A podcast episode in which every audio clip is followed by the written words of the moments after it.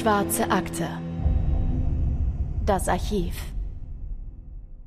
Wir machen heute eine Reise an die Ostküste der USA, in den Sunshine State Florida, wo gefühlt jeden Tag die Sonne scheint. Da leben wegen des schönen Wetters viele ältere Menschen, die verbringen da ihren Lebensabend. Aber diese Idylle, die bekommt im Jahr 2001 heftige Risse. Denn Florida ist der Ausgangspunkt einer grauenhaften Anschlagsserie mit einer tödlichen Biowaffe. Es ist der Start zu einer der größten und komplexesten Untersuchungen in der Geschichte der US-amerikanischen Strafverfolgung. Und damit willkommen zu einem neuen Fall in der schwarzen Akte. Mein Name ist Christopher. Und ich bin Anne. Hallo. Lasst uns direkt starten, und zwar in Palm Beach County. Dort setzt sich am 20. September 2001 ein Mann namens Robert Stevens am Morgen in Lantana, Florida, hinter das Steuer seines Autos und er macht sich auf den Weg zur Arbeit beim Medienkonzern American Media in Boca Raton. Robert Stevens ist an diesem Tag früh dran. Deswegen beschließt er, dass er nicht die 24 Kilometer über den Highway 95 fährt, sondern er nimmt lieber die Ocean Avenue. Das dauert zwar zehn Minuten länger, aber dafür führt diese Route schön am Meer entlang und ist einfach wunderschön. Ja, und er wählt diese wunderschöne Route, weil der 63-jährige Familienvater vor seiner Schicht nochmal den Kopf freikriegen will. Denn heute ist Redaktionsschluss und das bedeutet, dass es an diesem Tag so richtig stressig im Büro wird. Das heißt, Überstunden sind an der Tagesordnung und von den knapp 30 Grad an diesem wunderschönen Tag, ja, wird er heute leider nichts mitbekommen. Denn an seinem Arbeitsplatz läuft den ganzen Tag die Klimaanlage. Das ist ja auch typisch für die USA. Und die verspiegelten Fenster im Büro, die lassen sich auch nicht öffnen. Um kurz vor neun fährt er mit seinem Wagen auf den Parkplatz vor einem imposanten, mehrstöckigen Gebäude, das komplett verglast ist. Sein Büro. Die türkisfarbene Glasfassade wirkt wie ein riesiger, überdimensionaler Spiegel, und in diesem futuristischen Bauwerk sind neben den Redaktionsräumen von American Media auch mehrere Restaurants, Cafés, Rechtsanwaltskanzleien, Versicherungsmakler, eine Fahrschule und sogar ein Spielzeughersteller untergebracht. Rund um das Gebäude befinden sich mehrere Terrassen mit Sonnenschirmen, die zum Entspannen einladen. Robert überlegt noch kurz, wo er seine Mittagspause verbringen will und zückt dann seinen Zugangsausweis und betritt das Gebäude. Das ist rund ein Kilometer vom Highland Beach entfernt, einem der wunderschönen Sandstrände an der Ostküste Amerikas. An seinem Arbeitsplatz im Großraumbüro angekommen, fährt Robert zuerst seinen Mac hoch. Dann holt er sich einen Kaffee und startet das Bildbearbeitungsprogramm. Denn Robert arbeitet bei American Media als Bildredakteur. Er sichtet also Fotos, retuschiert Bilder und verhandelt mit Fotografen über Honorare. Ein klassischer Bürojob, kein aufregendes Reporterleben, wie das einige seiner Kollegen führen. Aber mit 63 Jahren und als Vater von drei Kindern ist Robert auch gar nicht scharf drauf, die ganze Zeit durch die Gegend zu fahren, immer auf der Suche nach einer guten Story. Vor allem sind es nur noch zwei Jahre bis zur Rente und dann kann er endlich sein Leben unter der Sonne Floridas genießen. Roberts Job ist es, Bilder für die Sun rauszusuchen. Das ist eine große Zeitung, die vor allem in Großbritannien und den USA sehr bekannt ist. Aber die amerikanische Variante unterscheidet sich grundlegend von der des britischen Boulevardflaggschiffs. The Sun in Großbritannien behandelt nämlich hauptsächlich Klatsch und Tratsch, Promis, Royals, Politik und Sport. In Amerika allerdings, da stehen viel häufiger Stories über Verschwörungstheorien, apokalyptische Weltuntergangsfantasien und auch biblische Prophezeiungen hoch im Kurs. Die Sun wird ausschließlich in Supermärkten vertrieben und ist so eine Art Welt der Wunder für Querdenker. In der Kaffeeküche stehen mehrere Kollegen beieinander, die ein Briefkuvert in den Händen halten und herumreichen. Die Mitarbeiter können sich aber gar keinen Reim aus dem Inhalt des Briefs machen, der an die Kollegen der Redaktion des National Enquirer, ebenfalls ein Boulevardmagazin, adressiert ist, denn in dem Umschlag befindet sich ein verklumptes, ja grob braunkörniges Material, das ein bisschen wie Trockenfutter für Hunde aussieht. Auch Robert betrachtet den Inhalt ganz genau. Er nimmt seine Brille ab, weil er kurzsichtig ist, um äh, die braunen Körner besser anschauen zu können. Aber er kann sich genauso wie seine Kollegen keinen Reim drauf machen, was der Brief mit seinem seltsamen Inhalt sagen soll. Vielleicht ist es einfach nur ein Streich von Kindern, zumindest vermuten das die Angestellten, Auf dem Umschlag ist als Absender nämlich die vierte Klasse einer Grundschule angegeben. Deswegen wandert der Brief samt Inhalt einfach in den Papierkorb. Robert Stevens geht zurück zu seinem Computer und sucht weiter nach Fotos, die den Weltuntergang symbolisieren könnten. Doch ein paar Tage später geht es Robert plötzlich ziemlich schlecht. Er hat Fieber, er muss ständig husten und er bekommt auch kaum noch Luft. Zudem muss er sich auch oft erbrechen und alles sieht irgendwie nach einer schweren Grippe aus. Er fühlt sich super schwach. Am 1. Oktober 2001 wird er ins Krankenhaus gebracht und die Ärzte sind überrascht, denn sie können die Krankheit gar nicht eindeutig diagnostizieren. Die Ärzte tippen auf eine Meningitis, also eine Hirnhautentzündung. Der Gesundheitszustand von Robert verschlechtert sich dann immer mehr und die Ärzte führen eine Lumbalpunktion durch. Dabei wird mit einer speziellen Nadel im Bereich der Lendenwirbel eine kleine Menge Hirn- und Rückenmarksflüssigkeit aus dem Spinalkanal entnommen. Es ist ein gängiges Verfahren, um eine Meningitis zu diagnostizieren. Das Ergebnis zeigt, dass Robert Stevens keine Hirnhautentzündung hat. Vier Tage nachdem er ins Krankenhaus eingeliefert wird, stirbt dann der 63-Jährige am 5. Oktober 2001 an Lungenversagen. Die anschließend durchgeführte Obduktion offenbart dann den wahren Grund für Robert Stevens Erkrankung. Er hat sich mit Milzbrand oder Anthrax infiziert.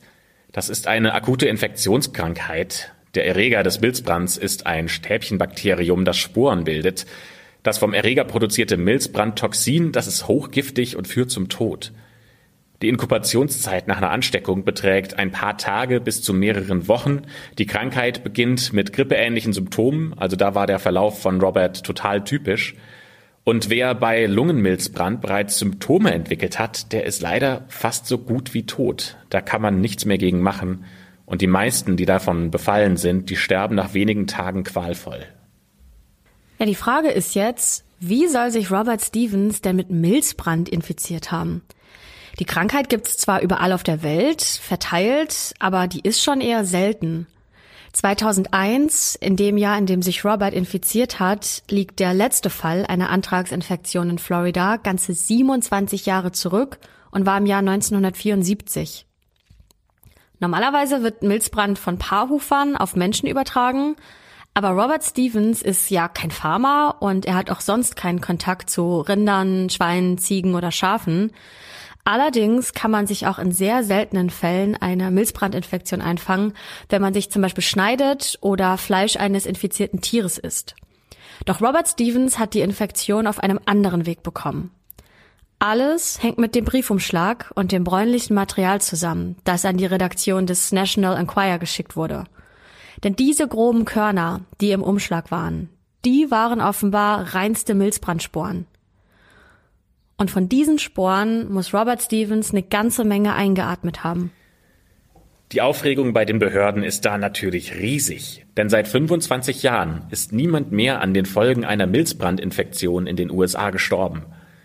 Der Schock über den Antragstoten hat vor allem einen Grund, denn es ist klar, das muss sich um einen Anschlag handeln. Das ist nicht eine zufällige Infektion. Dafür sprechen auch weitere Briefe, die mit Milzbrandsporen weiter verschickt wurden, an viele verschiedene Medienhäuser in New York City.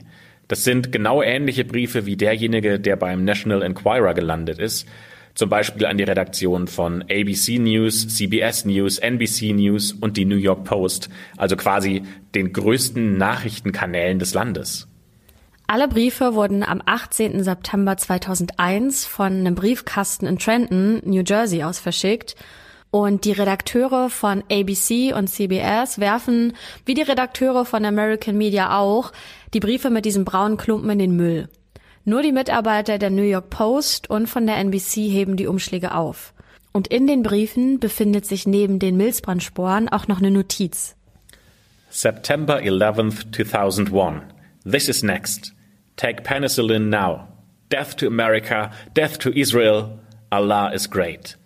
Oder auf Deutsch 11. September 2001. Das ist das nächste. Nimm jetzt Penicillin. Tod für Amerika, Tod für Israel, Allah ist groß. Auffällig dabei ist, dass alle Buchstaben handschriftlich in Versalien geschrieben sind und diese Briefe selbst sind aber nur Kopien. Außerdem ist noch auffällig, dass der Verfasser das Wort Penicillin falsch geschrieben hat Und ihr könnt euch das auch mal selbst anschauen. Wir haben das natürlich in der Folgenbeschreibung verlinkt. Für die Ermittler sind diese beiden Briefe von enormer Bedeutung, denn einerseits konnten sie die lebensgefährlichen Milzbrandsporen sicherstellen. Diese werden auch umgehend im Labor untersucht. Und andererseits gibt das Bekennerschreiben auch einen Hinweis darauf, wer hinter diesen Anschlägen mit den Antragssporen stecken könnte. Schauen wir uns den Brief nochmal genauer an. In der ersten Zeile steht 9-11-1.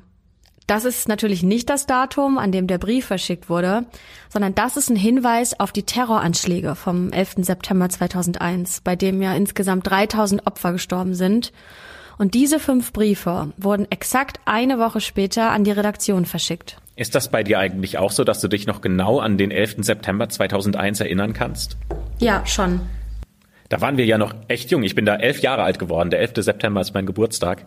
Und äh, ich kann mich da noch so an alles erinnern, an quasi jede Minute, was passiert ist ab dem Moment, ab dem man erfahren hat, dass da zwei Flugzeuge in die Türme gecrashed sind. Ich hatte an dem Tag Handballtraining, weiß ich noch.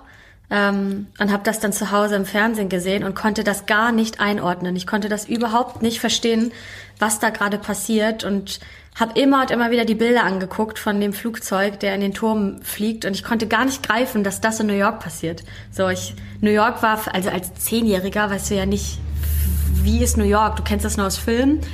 Und das, ich hatte richtig doll Angst, weiß ich noch. Ich hatte richtig doll Angst, dass jetzt auf der ganzen Welt ein Krieg ausbricht. Daran kann ich mich erinnern, plötzlich so ein Angstgefühl zu haben. Was passiert hier gerade? So.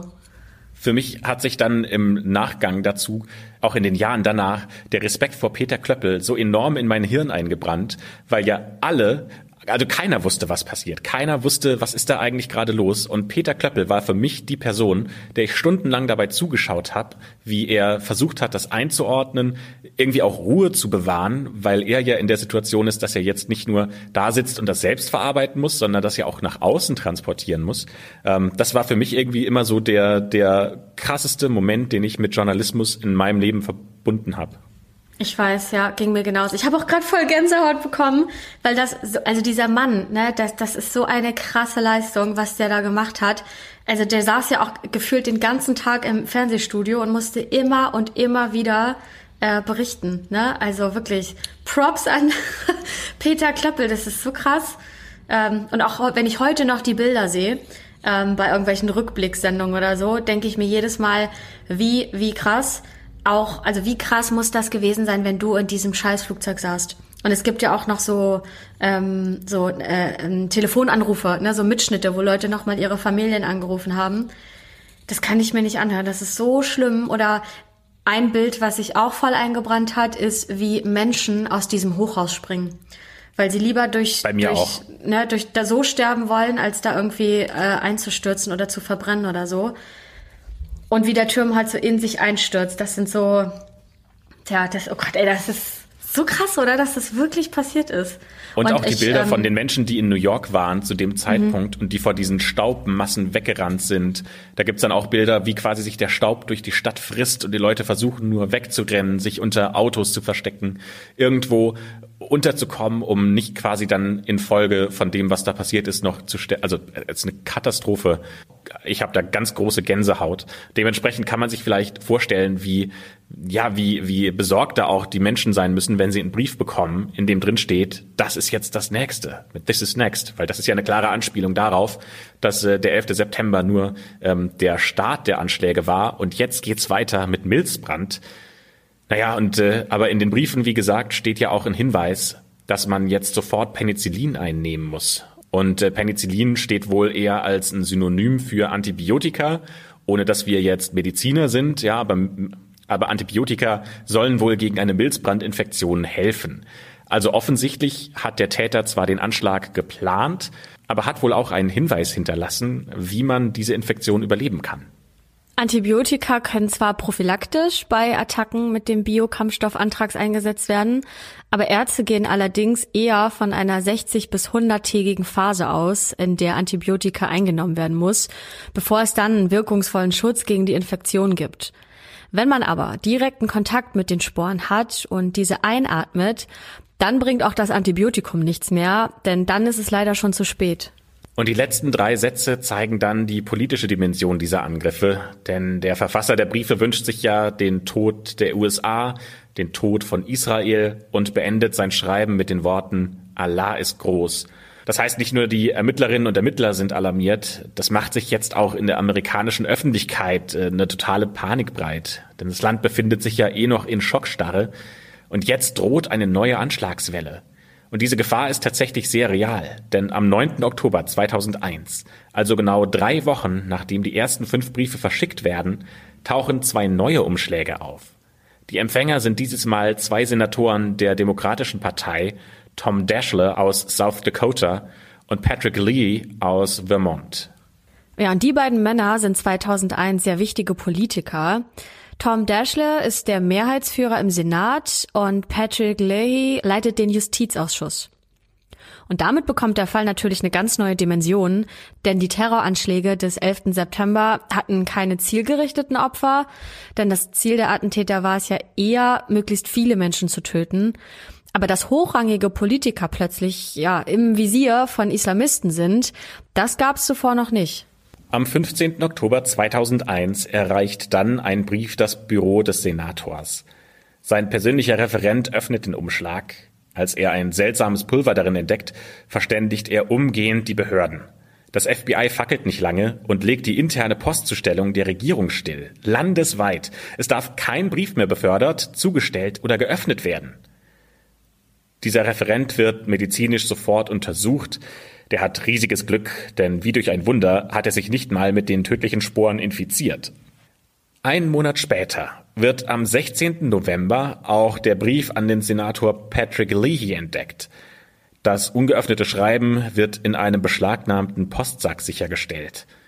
Der Grund für die Verzögerung ist, dass wegen einer falsch entzifferten Postleitzahl der Brief aus Versehen an eine Nebenstelle des Außenministeriums geleitet wurde obwohl der Brief nicht geöffnet wird, atmet trotzdem ein Mitarbeiter der Poststelle die Milzbrandsporen ein. Aber zum Glück kann er überleben. Und daran kann man eigentlich auch sehr gut die Gefährlichkeit der Antragssporen sehen. Denn obwohl diese Sporen im Brief verschlossen sind, gelangen sie trotzdem nach außen. In diesem Zusammenhang sollten wir uns mal bewusst machen, dass wir ja ständig von Pilzsporen in der Luft umgeben sind, wie zum Beispiel Schimmelpilz oder Hefepilzsporen. Und Pilzsporen sind nur wenige Mikrometer groß, also ungefähr 0,001 Millimeter. Und das heißt, man sieht sie nicht und man riecht sie auch nicht.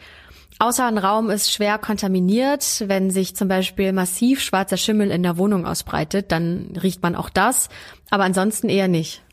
Die weitere Gefahr, die von den Antragssporen ausgeht, werden wir gleich noch erklären.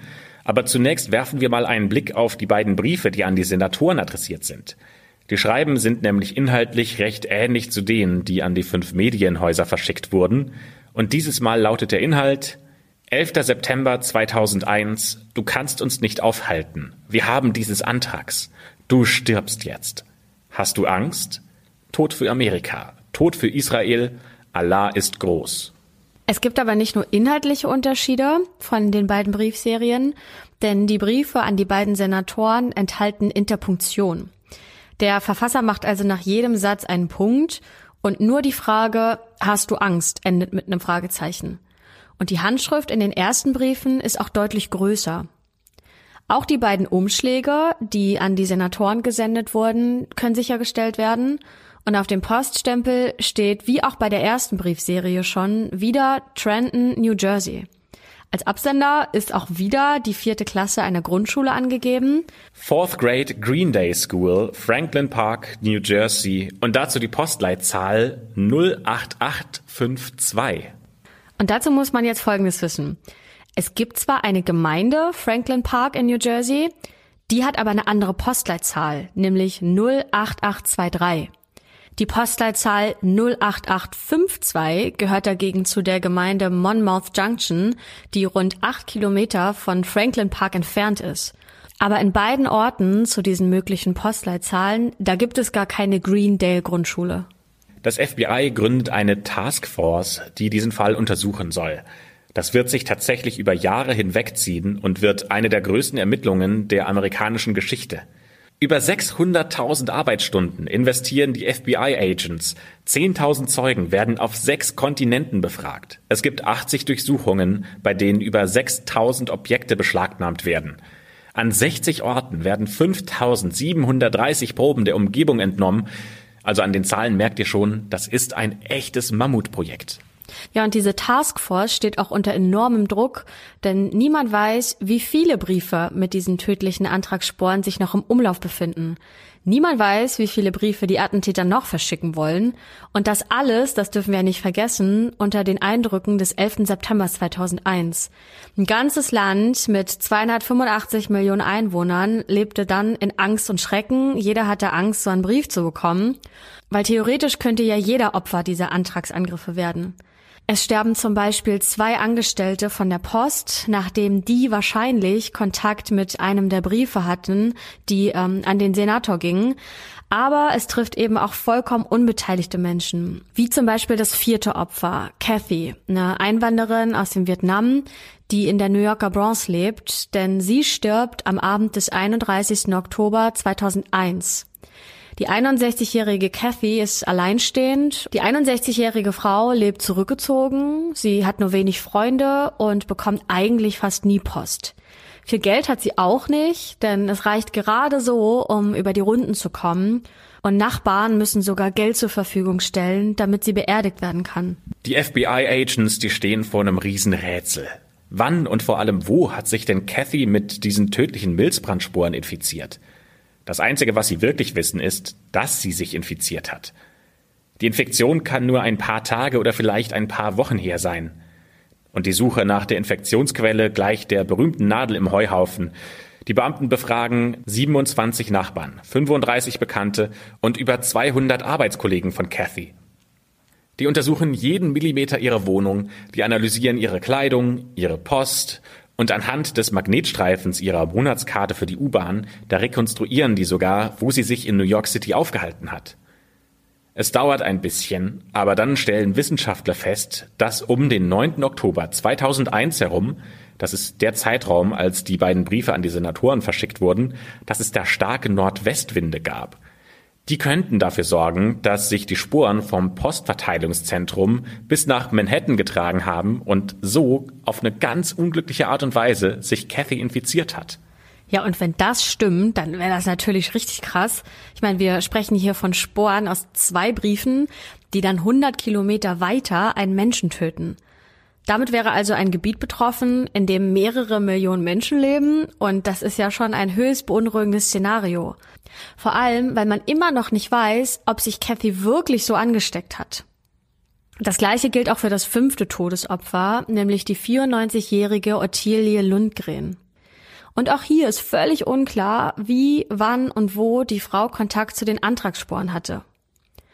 Mindestens 17 weitere Menschen erkranken an einer Antragsinfektion, sechs von ihnen sehr schwer, aber alle überleben knapp. Die FBI-Agents drehen jeden Stein auf links. Jeder noch so winzigen Spur wird akribisch nachgegangen.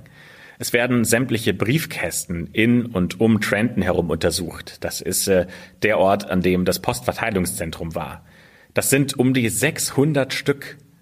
Und schließlich entdecken sie den Briefkasten, in den die tödlichen Briefe geworfen wurden.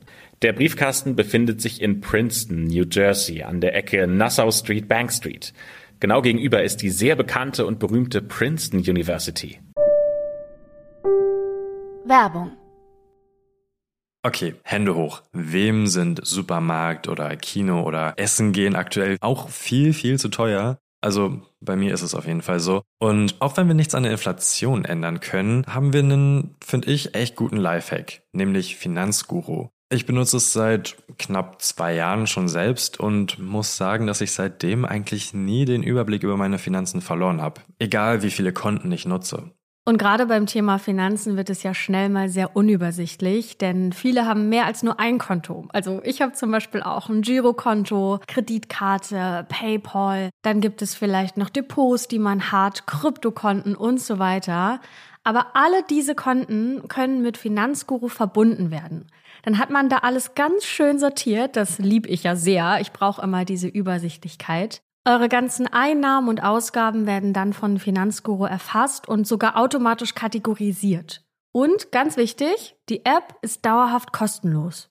Und wie schon gesagt, ich finde, man kriegt einen viel besseren Überblick, als wenn ich in das jeweilige Bankkonto reingucke. Dadurch, dass Ein- und Ausgaben automatisch kategorisiert werden und dann auch so süße Bildchen immer noch dazu bekommen, ist es visuell, finde ich, sehr, sehr ansprechend gemacht und viel besser als so ein langweiliges Bankkonto. Außerdem könnte man auch mit einem Klick Verträge in der App kündigen. Mir wurde zum Beispiel letztens gezeigt, dass mein Stromanbieter ja viel günstiger sein könnte. Habe ich natürlich sofort gekündigt und gewechselt.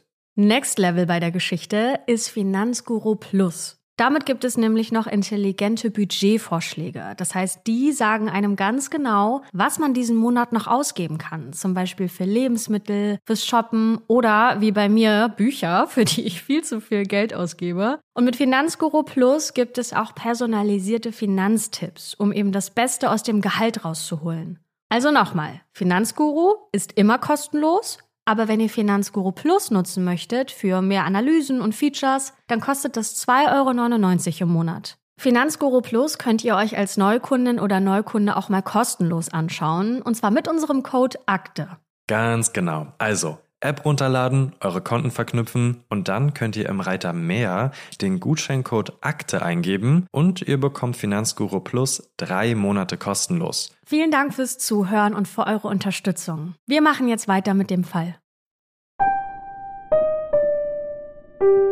Werbung Ende. Jetzt haben die Agentinnen und Agenten zwar den Briefkasten entdeckt, von dem alles ausging, aber auch diese Erkenntnis bringt sie jetzt nicht unbedingt viel weiter, und sagt auch nichts darüber aus, wer hinter diesen Anschlägen steckt.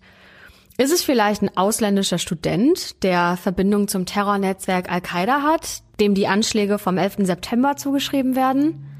Die Ermittlungen laufen auf Hochtouren, rund um die Uhr wird an der Aufklärung gearbeitet und ein ganz besonderes Augenmerk liegt auf den Antragssporen, die in den Briefumschlägen an die New York Post und an NBC sowie an die beiden Senatoren sichergestellt werden. Antrags kommt zwar, wie wir ja schon erklärt haben, auch in der freien Natur vor, aber dort eben nicht in körniger Form oder als Pulver. Das heißt, diese sichergestellten Sporen müssen von irgendwem hergestellt worden sein. Das kann man aber nicht einfach zu Hause im Hobbykeller machen. Dafür braucht es schon die richtigen Instrumente und vor allem auch das entsprechende Wissen. Interessant ist, dass die Form des Antrags bei den beiden Anschlägen, also bei den Medienhäusern und bei den Senatoren, sich voneinander unterscheidet. In den Briefen an die fünf Medienhäuser sind die Sporen nämlich braun, verklumpt und körnig. In den Umschlägen an die beiden Senatoren hingegen ist es ein hochraffiniertes, trockenes Pulver. Und dieses Pulver besteht fast nur aus reinen Sporen und ist damit viel gefährlicher als die Körner der ersten Briefserie. Denn durch die Pulverform gelangen die Sporen sehr leicht in die Luft und werden dann von Personen eingeatmet, die sich in der Nähe befinden. Um ein solches Antragspulver herzustellen, da braucht man schon Hightech-Equipment und das kriegt man nur in hochspezialisierten Laboren hin. Und diese Idee ist erstmal der einzig erfolgversprechende Ansatz, denn es gibt nicht viele Labore, von denen man weiß, dass sie ein solches Pulver herstellen könnten. Die Analyse der Klumpen und des Pulvers ergibt auch, dass alle Sporen darin von ein und demselben Stamm sind. Dieser gefundene Stamm ist einer von 89 bekannten Stämmen des Anthraxbakteriums und dieser vorgefundene Stamm wurde bei einer erkrankten Kuh und zwar im Jahr 1981 in Texas isoliert. Anschließend wurden die Bakterien an insgesamt 20 Forschungslabore verteilt, die dann Untersuchungen daran vorgenommen haben. Ja, und jetzt stellt sich die Frage, ob dieses 20 Jahre alte Bakterium wirklich Verursacher dieser Infektion sein kann, weil das kann man eigentlich gar nicht glauben, oder? Aber es ist trotzdem möglich, denn Pilzsporen können problemlos mehrere Jahrzehnte überleben.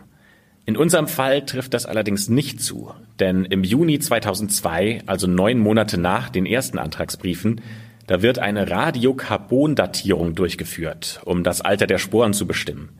Dabei kommt raus, dass das eingesetzte Antrax nicht älter sein kann als ein oder zwei Jahre. Also irgendjemand muss zwischen September 99 und September 2001 diesen Stamm nachgezüchtet haben. Das FBI kennt mittlerweile zwar die Herkunft der Sporen, den genetischen Stamm des Bakteriums und auch die chemische Zusammensetzung des Pulvers und der Körner. Sie wissen auch, wo die tödlichen Briefe aufgegeben wurden, Aber sie haben ja nach wie vor überhaupt keine Ahnung, wer der oder die Täter sind. Immerhin weisen die neuen Erkenntnisse darauf hin, dass nicht Al-Qaida hinter diesen Anschlägen steckt. Es braucht zwar eine Menge Planung und Vorbereitung, um Passagierflugzeuge zu entführen, wie das ja am 11. September passiert ist, aber Hightech-Biowaffen gehören jetzt nicht unbedingt zum Arsenal der Terrorgruppe, die eher über eine begrenzte Infrastruktur in Sachen Waffen verfügt. Aber von diesen Erkenntnissen gelangt erstmal nichts an die Öffentlichkeit.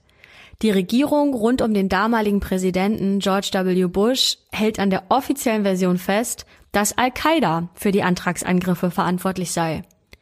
Der Präsident soll sogar mal bei einer Besprechung mit seinem Geheimdienst regelrecht ausgeflippt sein, weil der FBI-Direktor keinen Beweis liefern konnte, dass Al-Qaida hinter diesen Anschlägen steckt.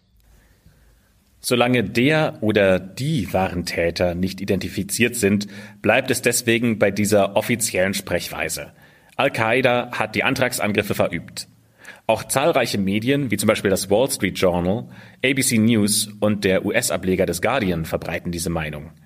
Die Medien berichten, dass Al-Qaida hinter diesen Sporenattacken stecken soll und dass der Ursprung von diesen Antragssporen im Irak sein soll. Das ist übrigens auch einer der Vorwände, weswegen die USA ein Jahr später, am 20. März 2003, in den Irak einmarschiert ist, wobei ein im Labor gezüchtetes Antrags nie im Irak gefunden wurde. Die offizielle Version der US-Regierung lautet, Al-Qaida und Iraks Diktator Saddam Hussein haben diese Antragsanschläge verübt. Doch die wissenschaftliche Analyse der Milzbrandsporen belegt eindeutig, dass dieses Bakterium aus einem US-Labor stammen muss. Die FBI-Agents fahnden fieberhaft nach einem Wissenschaftler, der die Fähigkeit hat, Antragssporen zu kultivieren oder zumindest an diese Erreger rankommen könnte. Und irgendwann sickert ein Name an die Medien durch. Stephen Hatfill, ein Arzt und Virologe und vor allem ein Experte für biologische Waffen. Und zu diesen biologischen Waffen, da zählen die im Labor hergestellten Antragssporen auf jeden Fall. Wer der Presse den Namen gesteckt hat, das weiß man nicht. Vor allem die New York Times, Vanity Fair und Reader's Digest berichten ab August 2002 ausführlich über Stephen und nennen auch seinen vollständigen Namen. Die New York Times meldet zum Beispiel, dass mehrere Hausdurchsuchungen bei Stephen stattgefunden haben und sein Telefon abgehört wurde. Die Leserschaft ist sich sicher, der Biowaffenexperte muss auch der Attentäter sein. Ja, und für Steven ist dieses ganze Prozedere alles andere als lustig. Als erstes verliert er natürlich seinen Job. Das Unternehmen, bei dem er arbeitet, lebt nämlich von staatlichen Aufträgen und die will natürlich einen Skandalwissenschaftler wie ihn nicht in ihren Reihen haben. Freunde meiden ihn. Der traut sich kaum noch aus dem Haus, weil der ja auch öffentlich Angst haben muss, dass Leute ihn angreifen. Mehr als zwei Jahre lang wird er dann auch vom FBI überwacht. Und das müssen wir an dieser Stelle betonen. Gegen Steven liegt ja rein gar nichts vor. Für die Überwachung und für die Hausdurchsuchung reicht es zu dieser Zeit aus, dass er sich mit biologischen Kampfstoffen auskennt. Ein Jahr später geht er dann selbst in die Offensive. Er verklagt nämlich die Regierung und mehrere Medien. Die Begründung, die unverantwortliche Berichterstattung aufgrund eines Datenlecks in der Regierung hätten seinen Ruf zerstört. Trotzdem, trotz dieser Klage, ermittelt das FBI weiter gegen ihn. Er gilt sechs Jahre lang als der Hauptverdächtige. Ja, und das muss ja ein krasser Horror sein. Also er, Steven, sagt, ich bin unschuldig, aber das FBI ist vom Gegenteil überzeugt. Die überwachen dich. Das ist ja jetzt mal die eine Seite, also der Staat ermittelt gegen dich. Aber dann sickert dein Name irgendwo durch und die ganze Öffentlichkeit ist gegen dich. Das ist schon ganz schön viel Druck, der da auf ihm drauf lastet. Und das Ganze dauert ja nicht nur ein paar Wochen oder ein paar Monate, sondern sechs lange Jahre. Erst im Jahr 2008 stellt das FBI seine Ermittlungen gegen ihn ein und vom Justizministerium bekommt er daraufhin noch im selben Jahr eine Summe von, Achtung, 5,8 Millionen Dollar als Entschädigung. Die Klagen gegen die Medien wurden außergerichtlich beigelegt und das ist natürlich eine riesige Blamage für das FBI. Das heißt jetzt für Sie, dass sieben Jahre nach diesen Antragsattacken die Agentinnen und Agenten ja wieder vor dem Nichts stehen und wieder ganz am Anfang. Und trotz des riesigen Aufwands, der betrieben wurde, haben sie keinen klaren Verdächtigen. Und da mittlerweile auch erwiesen ist, dass das Antrags nicht aus einem irakischen Labor stammt, steht das FBI jetzt wieder unter einem immensen Druck. Ja, aber wie durch ein Wunder kommt der dritte Verdächtige ins Spiel. Nämlich gerade in dem Moment, als klar ist, dass Steven die Verfahren gewonnen hat, präsentiert das FBI eine neue Person. Dieser Verdächtige heißt Dr. Bruce Edwards Ivans und ist Biologe bei einer Institution der amerikanischen Armee, die an der Erforschung von biologischer Kriegsführung arbeitet. Und diese Person hat das FBI seit rund einem Jahr auf der Liste der Verdächtigen. Wie genau der da draufgekommen ist auf diese Liste, das hat das FBI nicht verraten, übrigens bis heute nicht. Und wenn man sich Fotos von Bruce Ivans anschaut, dann sieht er jetzt nicht aus wie der fiese Biowaffenattentäter, den man sich vielleicht im ersten Moment vorstellt. Im Gegenteil, mit seinem eher gütigen Gesicht und einem dünnen Schnurrbart, da wirkt er eigentlich eher wie ein britischer Gentleman. Da könnt ihr euch gerne selbst auch ein Bild von machen. Schaut mal in die Show Notes, da haben wir Fotos von ihm verlinkt. Aber klar, also bei so einem Anschlag darf man ja nicht nach Aussehen gehen, das darf ja kein Kriterium sein. Ansonsten führt Bruce Ivins ein eher unspektakuläres Leben, fast schon ein bisschen bieder. Der ist seit 32 Jahren mit seiner Frau Diane verheiratet und hat zwei Kinder.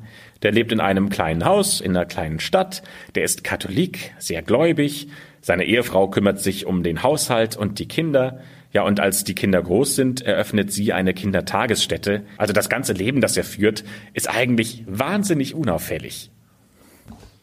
Das FBI begründet seine Ermittlungen gegen Bruce Ivans damit, dass die Antragssporen aus dem Forschungsinstitut stammen müssen, wo Ivans arbeitet. Das hätten die Gensequenzierung und eine Art beigemischter Stoff ergeben. Bei der Durchsuchung des Forschungsinstituts wurden auch zwei Flaschen sichergestellt, die vergleichbare Antragssporen enthielten. Und jetzt wäre es spannend zu wissen, warum Bruce Ivans als einziger Verdächtiger gilt ich meine, er hatte zwar Zugang ne, zu diesen beiden Antragsflaschen, aber das galt noch für weitere 419 Kollegen und Kolleginnen dieses Instituts und alle Personen hatten Zugang zu dem Labor, in dem das Antrags gelagert wurde. Interessant ist an dieser Stelle, dass ein Kollege von Bruce sagt, dass er eigentlich auch gar nicht in der Lage gewesen wäre, diese Antragsbakterien in ein inhalierbares Pulver zu verwandeln. Denn der Kollege sagt, ich glaube nicht, dass ein Impfstoffspezialist das tun könnte, denn um das durchführen zu können, müsste man Aerosolphysik verstehen und nicht Biologie. Seit 1979 arbeitet Bruce Ivans an Impfstoffen gegen Milzbrand. Der ist sogar Mitinhaber von zwei Patenten für Impfstoffe gegen Anthrax. Im Jahr 2003 erhält er sogar dafür eine Auszeichnung für außergewöhnlichen Zivildienst für die Lösung technischer Probleme bei der Herstellung von Anthraximpfstoffen. Für zivile Mitarbeiter des Verteidigungsministeriums ist das die höchstmögliche Auszeichnung. Also er hat zweifelsfrei Zugang zu Milzbranderregern, das ist unbestritten. Aber ob er jetzt die Fähigkeit und das Wissen hat, tödliche Spuren herzustellen, das ist unklar. Außerdem fehlt er einfach auch das Motiv für die Taten. Ironischerweise kritisiert Bruce Ivan seit Jahren, auch vor diesen Anschlägen, die laschen Sicherheitsstandards an diesem Forschungsinstitut. Ja, und das äh, gefällt natürlich den Vorgesetzten gar nicht, dass er da so Kritik übt. Für das FBI soll es aber dennoch ein Motiv geben, und zwar die Rettung des Antragsimpfprogramms. Ivans soll nämlich in größter Sorge gewesen sein, dass das Impfprogramm, an dem er seit mehr als 20 Jahren gearbeitet hat, eingestellt wird. Und deshalb, so das FBI, soll er die Anschläge verübt haben, damit die Bevölkerung und auch die Regierung die Bedeutung eines Impfstoffs gegen Milzbrand erkennen. Das klingt zwar jetzt ein bisschen weit hergeholt, aber klar, ganz unmöglich ist das nicht. Deswegen glaubt das FBI weiter daran, dass Alvins der Attentäter für diese Anschläge ist. Der Grund für diese Annahme könnte auch mit seiner psychischen Gesundheit zusammenhängen. Denn sein Verhalten bei der Arbeit verändert sich. Seine Kollegen erkennen ihn im Jahr 2008 kaum wieder. Das kann man aber schon nachvollziehen, finde ich, denn wenn du vom FBI beschuldigt wirst, ein Attentäter zu sein, dann lässt das, glaube ich, ja niemanden kalt. Seine Vorgesetzten jedenfalls entziehen ihm erstmal vorsorglich den Zugang zu sensiblen Bereichen im Forschungsinstitut. Das heißt, an Antrags kommt Ivans zu diesem Zeitpunkt nicht mehr. Ivans bekommt aufgrund der vielen Anschuldigungen Depressionen und lässt sich sogar behandeln und gegenüber seinem Therapeuten äußert er immer wieder Selbstmordgedanken. Am 19. März 2008 liegt er dann in seinem Haus bewusstlos auf dem Boden und muss ins Krankenhaus eingeliefert werden. Im Juni 2008 wird er dann für mehrere Wochen in eine psychiatrische Klinik eingewiesen. Da soll er dann bei Gruppentherapiesitzungen einem anderen Patienten gegenüber Andeutungen zu den Antragsbriefen gemacht haben. Sagt zumindest das FBI. Aber das ist jetzt ja immer noch kein Beweis dafür, dass er an der Tat beteiligt war oder sie sogar alleine geplant hat. Er sagt zum Beispiel, ich kann mich nicht erinnern, jemals so etwas getan zu haben. Tatsächlich habe ich keine Ahnung, wie man eine Biowaffe herstellt, und ich möchte es auch nicht wissen. Ich betrachte mich nicht als eine bösartige Person. Ich mag es nicht, Menschen versehentlich in irgendeiner Weise zu verletzen. Tja, aber das FBI sieht in dieser Aussage genau das Gegenteil. Denn er gibt ja zu, dass er nicht mehr genau weiß, was er getan hat oder was er nicht getan hat. Und weil er unter diesem Gedächtnisverlust leidet, könnte es ja sein, dass er sich einfach nicht mehr daran erinnert, dass er der Täter ist. Zumindest ist das die Schlussfolgerung des FBI. Die Ermittlungsbehörde verschärft dann den Druck auf Bruce Ivans. Im Juli droht der Staatsanwalt dem Verdächtigen die Todesstrafe zu fordern. Und das, obwohl ja nicht mal ein Haftbefehl gegen Bruce Ivans vorliegt. Ja, und das ist schon eine krasse Ansage. Am Morgen des 27. Juli 2008 findet Diane Ivans ihren bewusstlosen Mann in ihrem Haus. Sie verständigt sofort den Notarzt. Bruce Ivans wird ins Krankenhaus gebracht. Da stellen die Ärzte fest, dass er eine Überdosis Paracetamol genommen hat. Und daran kann man offenbar sogar sterben. Zumindest wenn man über 50 Tabletten auf einmal schluckt, so wie Bruce Ivans. Zwei Tage später stirbt er dann tatsächlich, im Alter von 62 Jahren, an Leber- und Nierenversagen. Für das FBI ist sein Selbstmord der ultimative Beweis, dass Bruce Ivans der Antragsattentäter ist. An der Leiche wird dann auch keine Obduktion durchgeführt, lediglich ein Bluttest. Das lässt natürlich viel Raum für Verschwörungstheorien, denn viele Leute fragen sich, wurde bewusst auf die Autopsie verzichtet, um irgendwas nicht zu finden, was nicht zur Attentätertheorie passt? Will man Bruce Ivans auf Biegen und Brechen zum Täter machen? Ja, wir können das ehrlicherweise nicht ganz aufklären. Fest steht allerdings, dass der Selbstmord dem FBI in die Karten spielt. Am 6. August 2008 erklärt die Bundesstaatsanwaltschaft Ivans zum alleinigen Täter der Antragsangriffe. Doch an dieser Version gibt es erhebliche Zweifel. Ein Arbeitskollege beispielsweise von Ivans sagt aus, dass Ivans sich von FBI-Agenten verfolgt gefühlt hätte. Er sagt, ich denke, er war nur psychisch erschöpft von den ganzen Ermittlungen gegen ihn. Es gibt Leute, die eine tickende Zeitbombe sind. Er war definitiv keiner von ihnen. Spannender als die Aussage des Arbeitskollegen ist da die Einschätzung der Antragsexpertin Meryl Ness. Die erklärt nämlich, egal wie gut die mikrobielle Forensik sein mag, sie kann das Antrags bestenfalls mit einem bestimmten Stamm und Labor verbinden. Aber sie kann keine Verbindung zu einem Individuum herstellen. Also was sie meint ist, wer damit Kontakt im Labor hatte. Und bei immerhin 419 möglichen Kontaktpersonen in diesem Forschungslabor ist es ausgeschlossen, daraus zu schließen, dass Bruce Ivans der Urheber der Attentate war. Zumal er ja offenbar nicht das nötige Know-how hatte, um die tödlichen Spuren herzustellen. Das betont sogar extra nochmal sein damaliger Chef. Ja, und ferner haben weitere Expertinnen und Experten berechnet, dass man rund ein Jahr rund um die Uhr im Labor hätte arbeiten müssen, um eine entsprechende Menge an Antragssporen herzustellen. Und das ist für einen einzelnen Menschen eigentlich nicht machbar, zumal Ivans ja auch ein Familienleben hatte.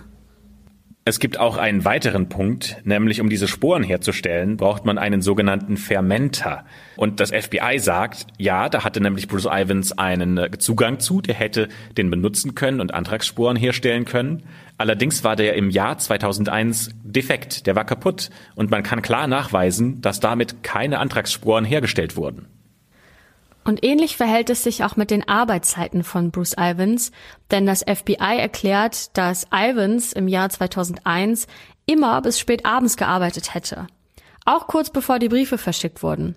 Aber auch dieser Fakt taugt nicht als Beweis, denn Ivans führte seine Impfstoffstudien an zahlreichen Tieren durch und um diese Tiere musste er sich spät abends kümmern und diese füttern. Auch seine Anwälte halten ihn für unschuldig. Nur drei Tage nach dem Tod von Bruce Ivans veröffentlichen sie ein Statement. Sechs Jahre lang arbeitete Dr. Ivans in vollem Umfang an der Untersuchung der Antragsanschläge mit und unterstützte die Regierung in jeder Hinsicht, die von ihm verlangt wurde. Er war ein weltbekannter und hochdekorierter Wissenschaftler, der sein Land über 33 Jahre lang im Department of the Army diente. Wir beteuern seine Unschuld bei diesen Morden und hätten dies vor Gericht bewiesen. Der unerbittliche Druck der Anschuldigungen forderte seinen Tribut. Im Fall von Dr. Ivins führte dies zu seinem vorzeitigen Tod. Rund sechs Wochen nach dem Tod von Bruce Ivins kommt am 17. September 2008 auch Senator Patrick Leahy, an den ja einen dieser Briefe ging, zu dem Schluss, dass Ivins unschuldig sei.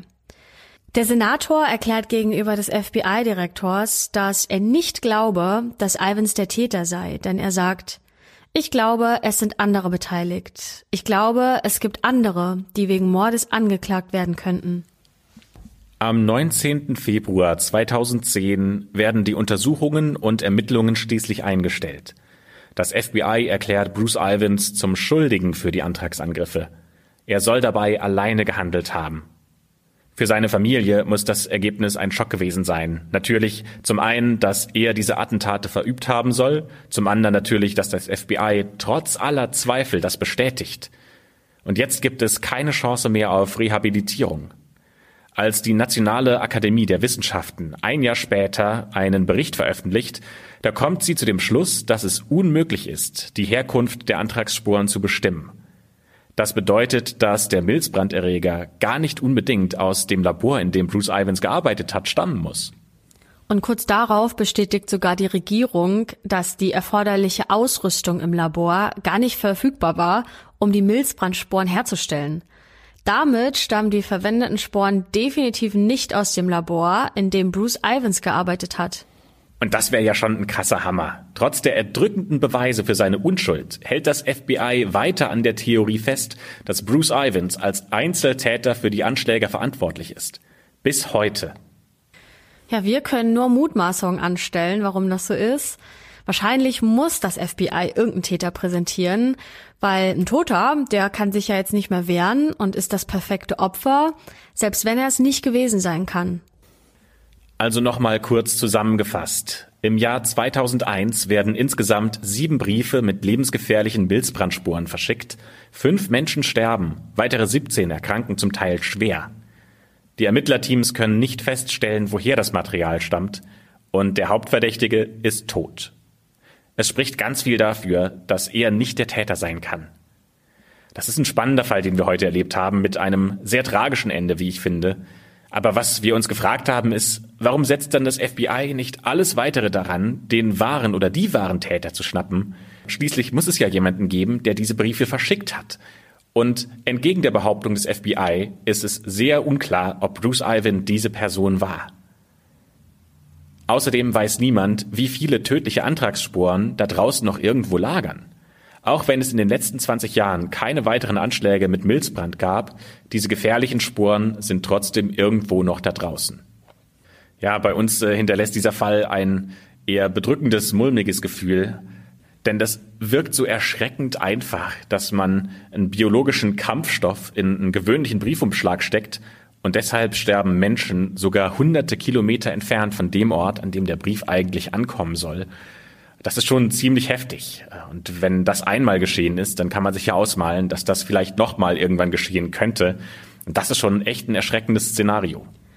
Und man darf ja nicht vergessen, dass das zu einer Zeit passiert ist, in der die Welt gefühlt kurz stillstand, ne, als die Anschläge ähm, des 11. September verübt wurden. Ähm, vor allem die USA ne, waren super unsicher, was passiert hier gerade. Und dass zusätzlich eben noch gefährliche Briefe im Umlauf waren, das kann man sich ja gar nicht vorstellen, was das für ein Gefühl in den Menschen ausgelöst haben muss. Ja, Wahnsinn. Da würde uns natürlich sehr interessieren, wie denkt ihr über solche Anschläge? Habt ihr Angst davor, dass sowas auch in Deutschland vielleicht passieren könnte? Oder sagt ihr, das ist so lange her, da machen wir uns gar keine Sorgen mehr, dass das jetzt noch eine Option sein könnte? Schreibt uns das gerne auf Instagram in den Direct Messages oder unter dem Instagram-Post, den wir zu dieser Folge veröffentlicht haben, oder gerne auch auf YouTube oder auf Facebook. Wir freuen uns darauf, mit euch in Kontakt zu kommen, schließen aber jetzt für heute die schwarze Akte, bedanken uns fürs Zuhören und sagen bis zum nächsten Mal.